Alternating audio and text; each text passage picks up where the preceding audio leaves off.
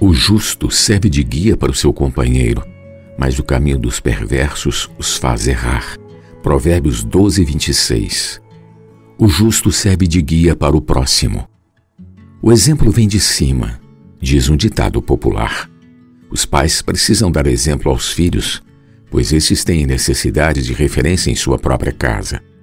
Em um país, os governantes devem dar exemplo moral e ético para toda a população. Na igreja, o Senhor Jesus assemelha as multidões como ovelhas que necessitam de cuidado e de direção. Ao sair para pregar o Evangelho do Reino, Jesus se deparou com pessoas aflitas e exaustas como ovelhas sem pastor.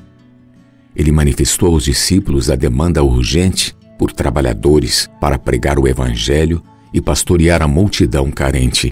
Mateus 9, 35 a 38. Será que temos coragem de dizer que somos modelos em nossa casa, nas reuniões e serviços da igreja, no trabalho e na escola? Paulo disse aos filipenses para serem seus imitadores e ainda os encorajou a observar os que andam segundo o modelo que tinham nos apóstolos. Filipenses 3,17. Aos Tessalonicenses, o apóstolo se oferecia para servir de modelo para ser seguido.